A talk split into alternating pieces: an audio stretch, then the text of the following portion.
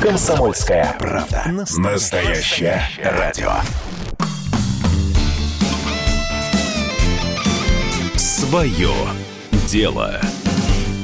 Здравствуйте, меня зовут Максим Коряка. В эфире «Свое дело» – программа про предпринимателей, деньги и способы эти деньги зарабатывать. В одной из наших прошлых программ мы разбирали ответ на вопрос, почему удаленные сотрудники часто работают эффективнее сотрудников, которые работают в офисе. Ответ был такой. Причиной всему тот факт, что при отсутствии визуального контакта у руководителя больше не остается способов контроля эффективности, кроме способов, основанных на цифрах, данных и отчетах – а переходя с анализа физического присутствия в офисе на анализ цифр, полученных в ходе работы, как правило, эффективность труда резко возрастает. Сегодня мы решили продолжить эту тему и привести несколько правил, которые помогают осуществлять контроль. Первое и главное – это письменная фиксация поставленных задач и достигнутых договоренностей. Во-первых, это серьезно освобождает голову от проблемы запоминания. Во-вторых, записанные договоренности могут быть доказаны, если придется искать виноватого, если что-либо будет не сделано. Важнейшим фактором контроля также является проведение планерок. Если сотрудники работают в штате, пусть даже и на удаленке, проведение планерок просто необходимо.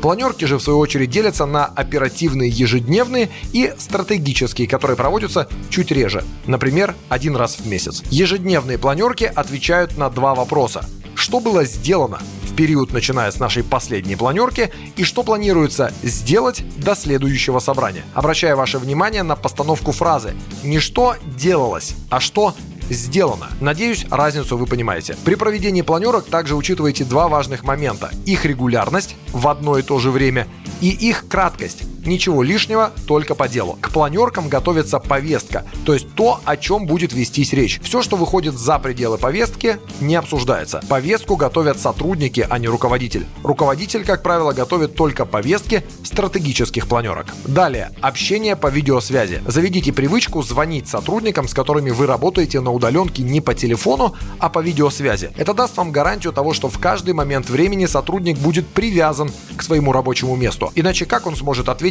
на ваш видеозвонок, если вы вдруг решите ему набрать? Понятно, что это актуально только для тех руководителей, чьи сотрудники должны работать по графику, а не в свободном режиме. Очень важно требовать отчеты. Ежедневная планерка может быть заменена регулярными отчетами, в каждом из которых сотрудники отчитываются по заранее согласованной форме.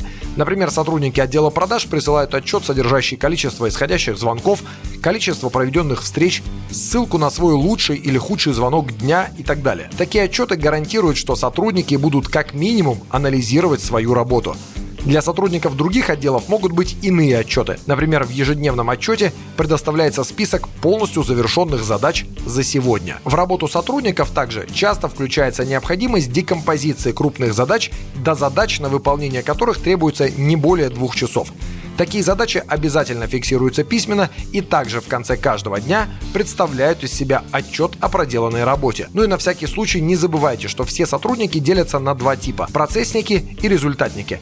Первым нужен контроль и, как правило, простые шаблонные задачи. Вторые же могут решать задачи серьезные и сложные, но контроль их может быть только на уровне результата, но не на уровне исполнения. В противном случае у результатников как минимум теряется мотивация. На сегодня это все. Это была программа «Свое дело» для предпринимателей и всех, кто хотел бы ими стать. Слушайте нас на всех основных подкастах Яндекс Музыка, Apple Podcast, Castbox и других. До свидания. Свое дело.